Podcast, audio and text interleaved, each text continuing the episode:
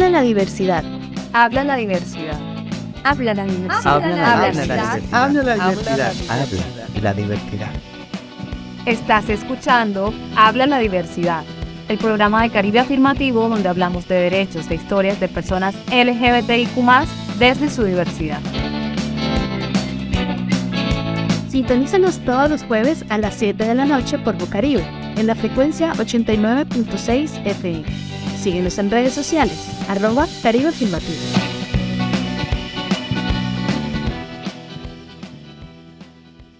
Hola, hola, buenas noches a todos, todas y todes. Nuevamente estamos acá en su programa Habla la Diversidad, en un programa de Caribe Afirmativo que transmitimos por Bocaribe Radio, en el cual conversamos sobre temas LGBTIQ de Barranquilla y del resto del país. Hoy nuevamente, bueno, me acompaña mi compañera Sofi. Hola Cele, ¿cómo estás? Feliz de estar nuevamente acá acompañándoles a todas, todos y todes. Así es, habíamos estado perdidas unos días por temas técnicos, pero bueno, ya volvemos nuevamente con nuestra agenda normal y pues tenemos una sorpresa y es que nuevamente nos acompaña eh, una invitada que la última vez que estuvo acá eh, tuvo como bastante receptividad, Sofi, en Instagram la gente pues se volvió loca dándole like. No sí, sé si el tema, la invitada, o quizás la foto de la invitada, no sé. sí, la verdad es que la gente habló mucho de ese podcast. Sí, así que nuevamente está Joa por acá eh, acompañándonos. Es Joa Calderón, ya eh, ha, ha estado acá en el programa como les había comentado. Y bueno, Joa, pues, eh, para quienes no la conocen todavía, es una mujer lesbo, marica, feminista y abortera. Como investigadora de la Corporación Caribe Afirmativo de nuestro equipo, ha participado en investigaciones sobre las experiencias de vida, resistencias y narrativas de las personas con orientaciones sexuales, identidades de género y expresiones de género diversas o no normativas. Además, colidera la agenda de búsqueda de personas dadas por, dadas por desaparecidas en la organización y ha tenido eh, participación en organizaciones que abogan por el derecho al aborto, la construcción de paz y procesos activistas, activistas desde la música callejera y las artes audiovisuales. Así que Joa, bienvenida. Cele y Sofi, gracias nuevamente por la invitación. Vale, Joa, bueno, a ti nuevamente gracias por el espacio y bueno, eh, la vez pasada conversamos sobre placer de mujeres LBT, pero hoy Joa viene también pues por una de las líneas de trabajo que ha desarrollado en Caribe y en su vida profesional y son los procesos de búsqueda de personas dadas por desaparecidas eh, LGBTIQ eh, la semana pasada se conmemoró, se conmemoró el Día de las Personas dadas por desaparecidas en el marco del conflicto armado en Colombia y bueno, no pudimos tener ayuda en el espacio como les comentamos por, por algunos, algunas situaciones técnicas, pero acá estamos pues para abordar esta interesante conversación, entonces... Así es, y bueno, estamos felices porque pues eh, ¿quién mejor para hablar de esto que yo? Ah? Y, yo creo que es muy importante poner el tema de, de hablar de las personas dadas por desaparecidas en el marco del conflicto armado. Y bueno, yo ah, para empezar, me gustaría preguntarte cómo se ha venido abriendo el diálogo sobre la desaparición de personas LGBTIQ más en Colombia. Eh, bueno, quisiera eh, iniciar saludando a todas las personas que nos escuchan eh, y muy especialmente a todas las personas que desde sus activismos han su tiempo, sus conocimientos e incluso sus vidas para que las personas desaparecidas sean encontradas, eh, especialmente las personas que buscan. Poner en el diálogo social la pregunta sobre la desaparición de las personas LGBTIQ ha sido un proceso paulatino, progresivo, y que de manera muy especial se abre en el marco de los procesos de construcción de paz y de justicia transicional. Eh, a partir del año 2016 eh, y también pues un poco antes, pues en general en los años 2000, se empieza a abrir los diálogos sobre qué implica, qué implicaciones, perdón, ha tenido el conflicto armado para las personas y colectivos LGBTIQ+. Sin embargo, la pregunta sobre la desaparición no estuvo muy presente y una de las razones por las cuales no estuvo muy presente es porque se han naturalizado las ausencias de las personas reconocidas como maricas, locas, travestis, machorras. Y en la medida que estas desapariciones son naturalizadas eh, y estas ausencias son naturalizadas, no se pregunta sobre quiénes, está, eh, quiénes eh, eran, dónde están, e incluso si hay personas que les han estado buscando, pero lo han hecho en soledad. Y muchas de estas personas han sido familias sociales que en los procesos de búsqueda ordinaria no son reconocidas como sujetas legítimas de participación o no se brindan las garantías para que efectivamente puedan eh, participar en los procesos de búsqueda. En ese sentido, la, construcción de paz y el principio de centralidad de las víctimas, eh, en el caso de las desapariciones, más allá de las relaciones de parentesco de consanguinidad, plantean eh, escenarios posibles, primero para abrir la conversación y segundo para identificar qué rutas continúan. Eh, especialmente el Sistema Integral para la Paz, compuesto por la Comisión para el Esclarecimiento de la Verdad, la Jurisdicción Especial para la Paz y la Unidad de Búsqueda de Personas Dadas por Desaparecidas, eh, han propuesto eh, a la sociedad colombiana ejercicios de construcción de memoria que ya habían eh, sido, digamos, adelantados por organizaciones sociales para la consolidación, eh, por ejemplo, en el caso de la Comisión de la Verdad, del informe final, de su informe final que de hecho incorpora una sección LGBTIQ. Estos ejercicios de memoria, eh, los que ya venían adelantando organizaciones sociales por su cuenta y de manera autónoma y muchas veces eh, solitaria, y los procesos de construcción de memoria para aportar a, la construcción de verdad, a la justicia y a la búsqueda de personas LGBT han sido la puerta de entrada o la base fundamental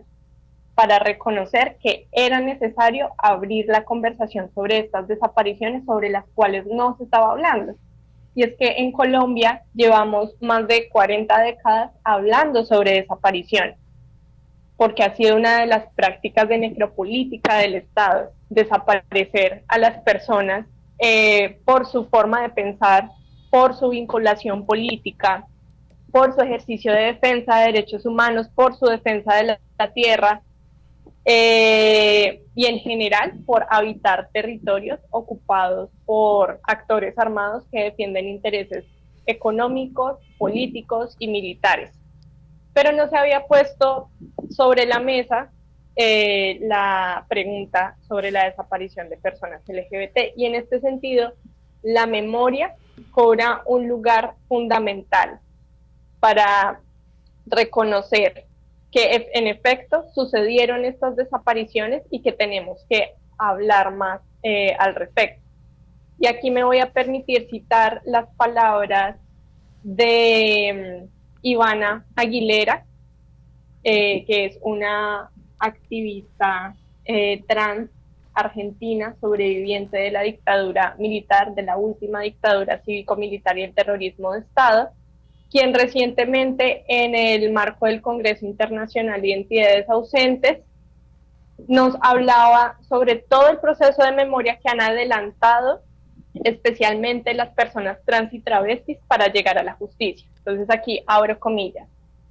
También llevamos adelante la creación del archivo oral travesti trans para poder tener un material con el que podamos ir a la justicia y demostrarle de lo que estamos hablando, porque también la justicia nos pone traba a las trabas.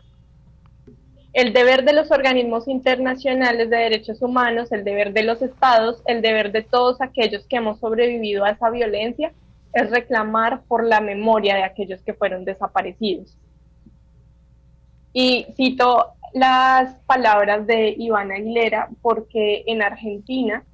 los procesos de construcción de memoria y de archivo han sido fundamentales para que incluso estos eh, hechos lleguen a juicios de reparación. Las personas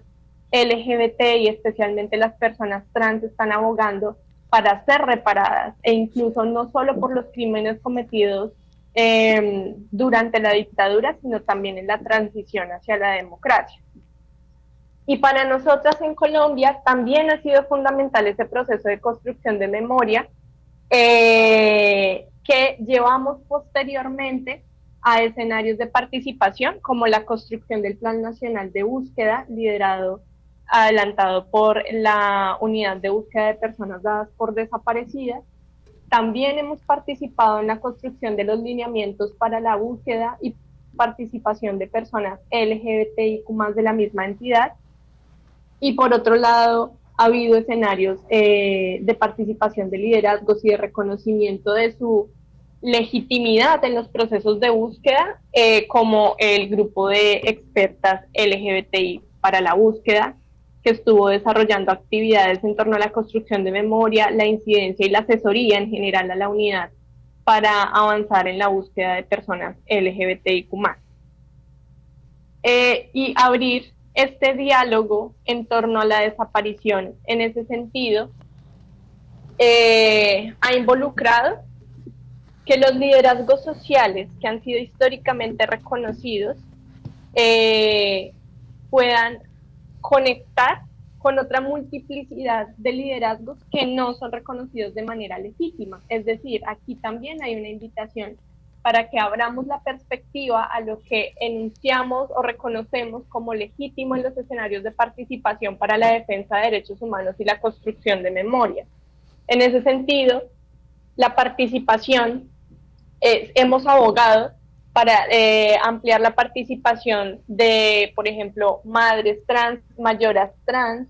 eh, personas que participan en otros escenarios como los deportivos, por ejemplo, en el caso de las eh, mujeres lesbianas, que también resultan muy importantes estos escenarios y de manera particular nos hemos encontrado con una experiencia muy valiosa en Bello, Antioquia, eh, tuvimos la posibilidad de conversar con una lideresa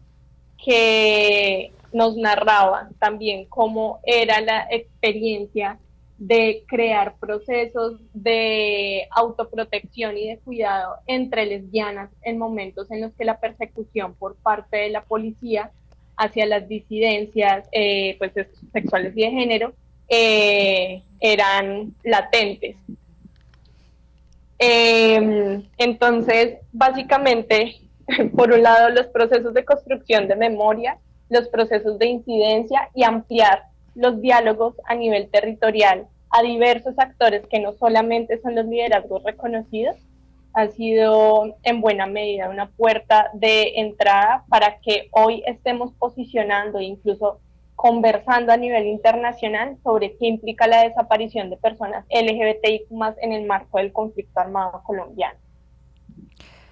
Vale, yo, yo pues te quiero agradecer por todo este contexto que nos das, como las personas que no, no estamos siguiendo tan de cerca todos los procesos que se están avanzando en materia de búsqueda de personas dadas por desaparecidas y también como estas barreras que se encuentran sobre todo en, en el sistema, en las entidades eh, gubernamentales, em, que entiendo que, que han como implementado acciones, las que se hayan implementado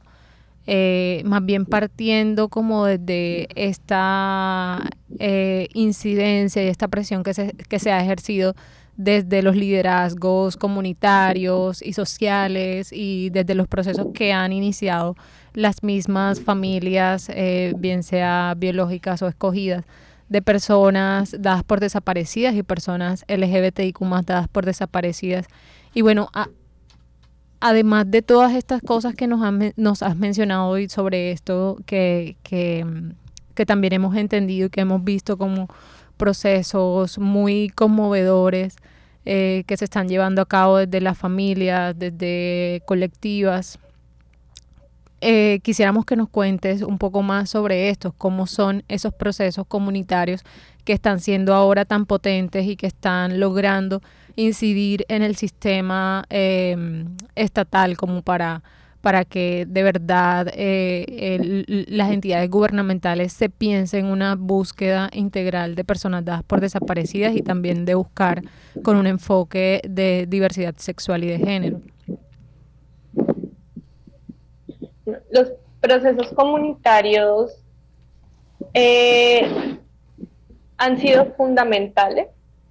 nuevamente para lo que mencionaba hace un momento, para inicialmente reconocer y abrir la pregunta sobre quiénes son las personas desaparecidas y quiénes les buscan, pero para también reconocer eh, otra serie de asuntos que tal vez desde la institucionalidad no está tan puesta en la pregunta en el centro eh, respecto a los procesos de búsqueda, y es qué desaparece cuando desaparecen las maricas, mariposas, locas, areperas, machorras que no, no solo desaparece un cuerpo. Y aquí nuevamente me permito citar con su permiso a, a Dayana Laverde, que es una lideresa eh, de Antioquia, una lideresa trans de Antioquia, que también en el Congreso antes mencionado nos decía, a las personas trans en las desapariciones forzadas no solamente nos desaparecen en la parte física, sino también nos desaparecen nuestros sueños y nuestros proyectos de vida. Ok, vale, yo pues... Yo era pensar de qué manera los territorios se ven afectados por las desapariciones de las personas LGBT, porque pareciera que las desapariciones nos afectan solamente a nosotras, las personas que nos identificamos de manera similar, y efectivamente las desapariciones tienen eh, una capacidad simbólica y expresiva de comunicar. Es decir, detrás de las desapariciones también hay un lenguaje que genera afectaciones en las personas LGBT, eh, pero dentro de ese lenguaje también es necesario que logremos identificar de qué manera, por ejemplo, se ven afectadas nuestras formas de construcción identitaria, las formas de construcción de vínculos, de afectos, de apañe, de cuidado y dentro de ello menciono una experiencia en los Montes de María, en la que había una pareja de hombres gays que tenían una casa en la que acogían a personas que eran expulsadas de sus familias o que venían de otros territorios eh, producto del desplazamiento forzado.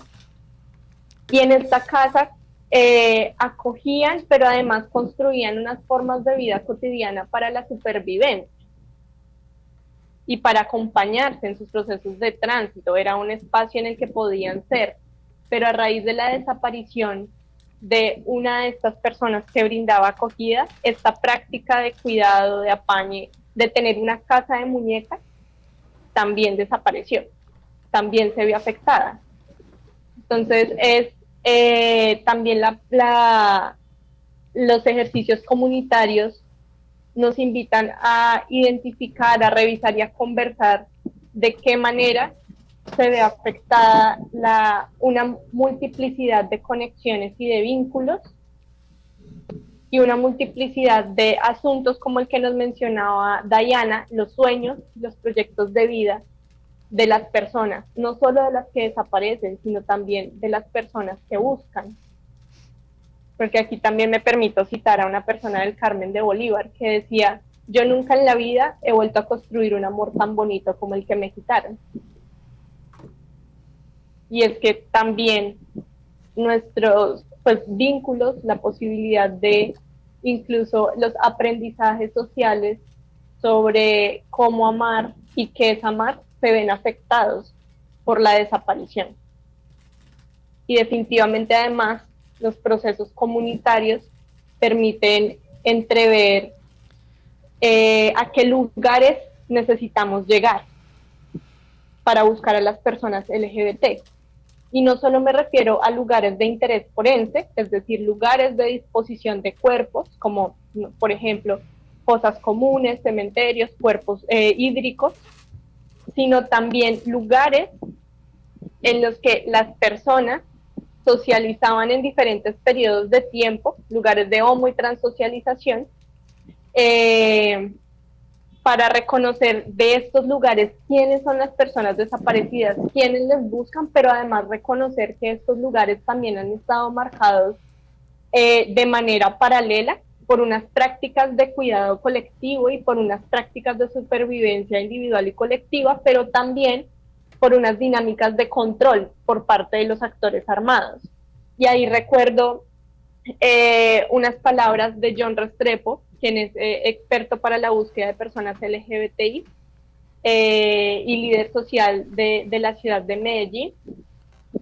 que nos recordaba que para avanzar en la búsqueda de personas LGBT es necesario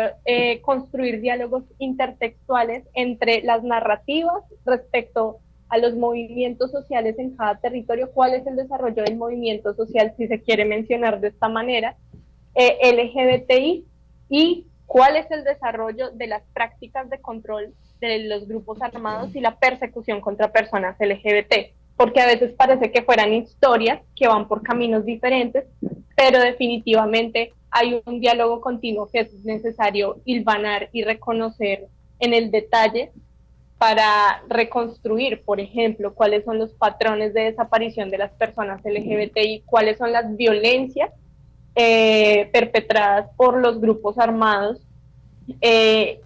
pues para que, que pudieran estar conectadas con la desaparición. Pero adicionalmente es necesario que podamos reconocer cuáles son las condiciones de posibilidad de estas desapariciones, porque la desaparición hace parte de un continuum de violencias de, como lo mencionaba hace un momento, de expulsiones eh, de las familias eh, de origen, de las familias consanguíneas, de eh, violencias en el contexto institucional, de discriminación en el contexto comunitario y en general de escenarios de expulsión de la vida. Entonces la desaparición viene a ser parte también de un continuum de violencias que no son creadas por el conflicto armado, sino que son reforzadas eh, por el mismo. Ok, Joa. Em, la verdad es que son muy fuertes como estos procesos y pero sobre todo es como muy poderoso todo lo que se encuentra como en el camino y en el proceso de búsqueda y todo lo no sé todas las formas de interpelar tanto al, a, a las entidades gubernamentales como a la sociedad en sí como precisamente eh, poner sobre la mesa esta pregunta que, que dices es que desaparece cuando desaparece una marica y, con esto pues ya nos da bastante contexto de, la respuesta a esa pregunta, de todo lo, complejo que, hay detrás de la desaparición de un cuerpo y de un cuerpo que, es como su mera existencia ya es como disruptivo para sus territorios y, y para la sociedad en sí. Entonces, bueno, ya yo creo que nos estamos acercando un poco al final. Eh, Sofi tiene una pregunta más para ti. Sí, yo, yo quisiera preguntarte, eh, porque pues eh, escuchándote eh, sabemos que es como un proceso complejo, no solo para las familias que quizás sanguíneas que, que deciden buscar a, pues, a sus parientes, sino también para esta familia de acogida. Y, quisiera saber cuáles son esos desafíos que se enfrentan eh, las familias y las organizaciones al buscar a personas desaparecidas y cómo se pueden superar. Eh, bueno, creo que mm, los retos para la búsqueda están situados en diferentes niveles. Eh, uno de, ellos, pues, es el contexto de prejuicios y de aprobación social de las violencias cometidas contra personas LGBTI, en este caso también la invisibilización y naturalización de la desaparición, de la cual ya hemos, pues, que ya he venido mencionando. Eh, cuando me refiero a naturalización de la desaparición es que se ha concebido que las ausencias de las personas LGBT y especialmente de las personas trans son normales. es normal que un día haya una marica y el otro día no esté. Y es normal en la medida que hay un contexto de persecución histórico contra estas corporalidades e identidades disruptivas, eh, pero también hay una normalización eh, de la ausencia de información frente a las trayectorias, por ejemplo, de, de las personas LGBT. Aquí uno de los mayores retos en ese sentido, que cobija gran parte de otros retos, es el subregistro de denuncias, eh, declaraciones y, y, solicitudes de búsqueda de personas LGBT dadas por desaparecidas. De hecho, en este momento, eh, la unidad de búsqueda de personas dadas por desaparecidas reporta un universo de 103.955 personas desaparecidas y tiene 25.153 solicitudes de búsqueda. Es decir, solicitudes que organizaciones o personas que buscan le dicen a la unidad cómo estamos buscando a esta persona y esta es la información que tenemos.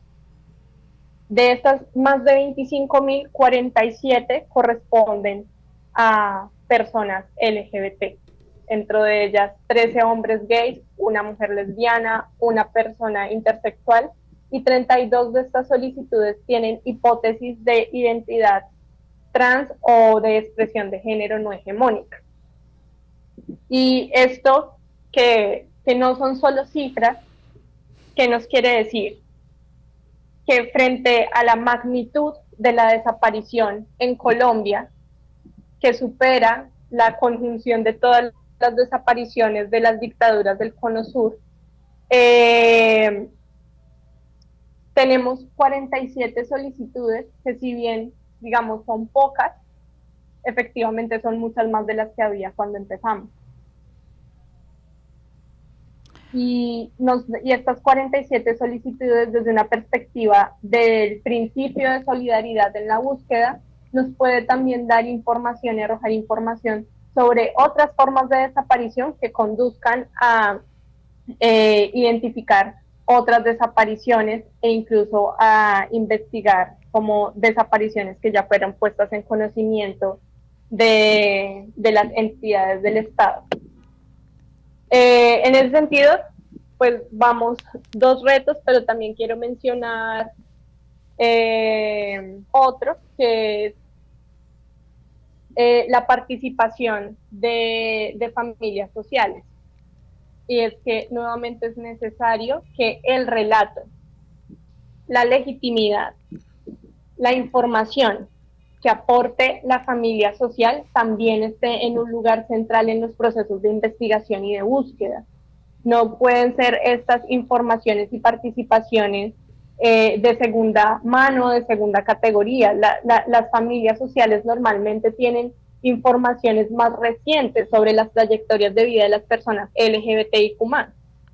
Esto no quiere decir que no sea necesaria la participación de las familias consanguíneas. Lo que estamos diciendo es que las familias sociales presentan unas barreras incrementadas para participar en los procesos de búsqueda y es necesario atender estas barreras para, por ejemplo, realizar una trazabilidad de las formas de construcción identitaria y de las trayectorias de vida de las personas LGBT, especialmente las personas trans eh, que tienen procesos de cambio en sus nombres, en sus formas de enunciación, en sus corporalidades. En un momento, la familia consanguínea puede estar buscando a una persona con un pronombre y un nombre asignados al nacer eh, relacionados con lo masculino, pero esta persona en su trayectoria de vida pudo haber tenido diversos nombres asociados con una construcción identitaria femenina.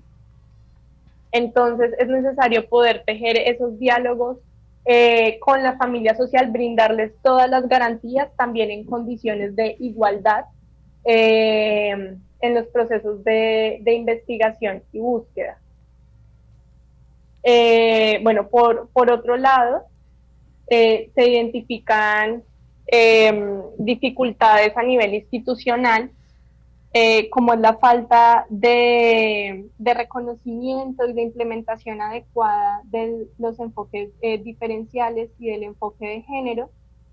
eh, por parte del funcionariado, pero también unas bases de datos que no corresponden y no permiten identificar de manera desagregada y suficiente información relacionada con las desapariciones de personas LGBT. De hecho, lo que tenemos en este momento en la unidad de víctimas es una base de datos que contempla la sigla LGBTI y por otro lado la, sigla, la enunciación intersexual. Entonces, estas cifras asociadas con estas siglas no nos dan mucha información porque necesitamos saber quiénes son las personas lesbianas, gays, eh, hombres bisexuales, mujeres bisexuales, hombres trans, mujeres trans, personas intersexuales e incluso personas no binarias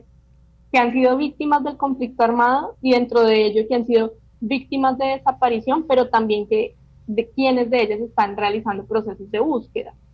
O sea, eh, la, búsqueda eh, en Colombia y en el mundo normalmente ha sido una labor feminizada que suelen asumir las cuidadoras de las familias, madres, abuelas, hermanas y quienes buscan a las personas LGBT. En este proceso también nos hemos encontrado con mujeres trans, madres mayoras, que han realizado procesos de búsqueda de, sus hijas trans eh, y dentro de ellos se han encontrado con múltiples barreras y sin perder la, la posibilidad de citar también las palabras de las mayoras, me permito aquí hablar de la experiencia de Erika del Río, que es una mujer trans mayora del Cauca, quien nos comentaba, cuando supe de la muerte de mis compañeras en el Putumayo, que habían huido de sus familias a Popayán, fui a ver a las familias a decirles que habían matado a su hijo o a su hija. ¿Y qué me contestaron? Ay, gracias a Dios mataron a esa vergüenza. Entonces, las madres trans, las mujeres trans y las familias sociales en general han tenido un rol fundamental, nuevamente en silencio y en soledad muchas veces, eh, para avanzar en estos procesos de reconocimiento de la memoria y la dignidad de sus seres queridos. Entonces, eh, dentro de ello también es importante reconocer en las búsquedas qué rol han tenido las personas, y no solo para buscar personas LGBT, sino para buscar a otras personas desaparecidas en el marco del conflicto armado, como sucedió incluso en Argentina, eh, en, en, el caso de varias mujeres trans que dieron su versión en los juicios de lesa humanidad que se adelantan para juzgar la última dictadura militar, el terrorismo de Estado. Y eh, posterior a sus declaraciones, las madres de Plaza de Mayo abrazaron a las sobrevivientes y les agradecieron por la información que brindaron para la búsqueda de las personas desaparecidas, no solo de las desaparecidas trans travestis, sino de las personas desaparecidas eh, en general por la dictadura eh, militar. Eh, estas son como algunas de las de los retos eh, a los que nos enfrentamos en, en los procesos de búsqueda. hay muchos más, también hay muchos aprendizajes más, hay un camino largo por recorrer, pero también estamos convencidas que en la medida que todas y todos empecemos a considerar que la búsqueda de personas LGBTIQ nos corresponde a todos, todas y todes, podemos seguir eh, avanzando y sobre todo encontrando y saber qué pasó con las personas desaparecidas. Wow, yo, ah, yo, la verdad, Sofía y yo acá mientras hablabas, pues estamos definitivamente como cayendo en cuenta en muchos puntos y, que también nos enriqueces un montón como con, estas cosas que nos cuentas. Y, bueno, también eh, me imagino, ¿no? Que, que deben ser como más retos y aprendizajes en todo este proceso de búsqueda que se sigue llevando a cabo aquí en Colombia para encontrar a las víctimas, a las personas LGBTIQ y en general a todas las personas que fueron eh, desaparecidas de manera forzosa en el marco del conflicto armado, del mismo modo en que se hace en otros países eh, de Latinoamérica y del mundo en general, por el cual también han tenido que enfrentarse a, conflictos armados y, que ha dejado como estas dolorosas historias y procesos de búsqueda de personas dadas por desaparecidas, de, seres queridos que quieren encontrar em, a, sus, a las personas allegadas, a sus familiares, hijos, primos, padres, madres, que, que, han sido desaparecidas en el marco de conflictos y de guerra. Entonces, yo muchísimas gracias por, por estar aquí en este espacio, por siempre estar como tan dispuesta a, informarnos y a contarnos estas cosas tan importantes. Em, pues para todas las personas, para la sociedad en general y también para quienes trabajamos en la defensa de derechos humanos y de personas LGBTIQ Joa, mil gracias. Sí, Joa, yo también te quisiera agradecer porque creo que durante esta conversación, digamos como que nos replanteamos muchas cosas y, aparte de replantearnos como muchas cosas, también es como concientizarnos de, del por qué es importante eh, este proceso de búsqueda para las personas dadas por desaparecidas.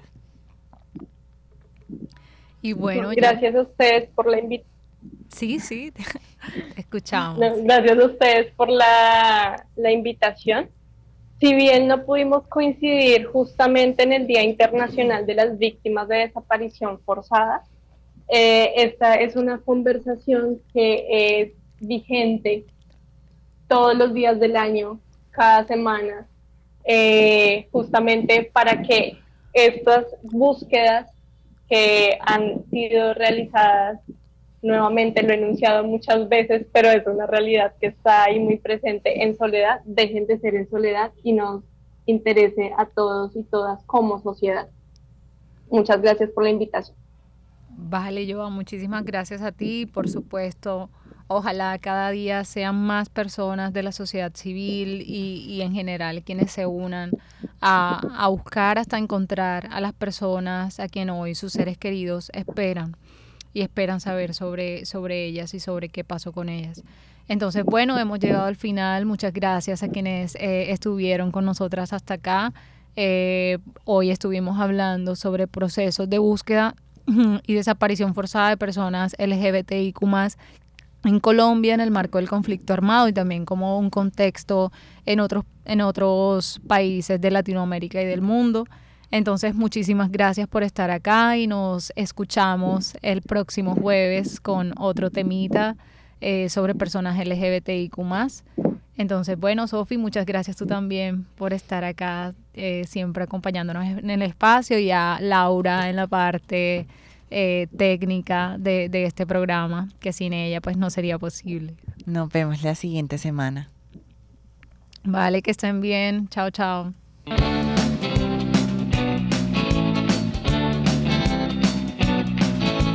Habla la diversidad. Habla la diversidad. Habla la diversidad. Habla la diversidad. Habla la diversidad. Habla la diversidad. Hoy escuchaste Habla la diversidad, el programa de Caribe Afirmativo donde hablamos de derechos e historias de personas LGBTIQ desde su diversidad. Sintonízanos todos los jueves a las 7 de la noche por Bocaribe, en la frecuencia 89.6 FM. Síguenos en redes sociales, arroba Caribe Afirmativo.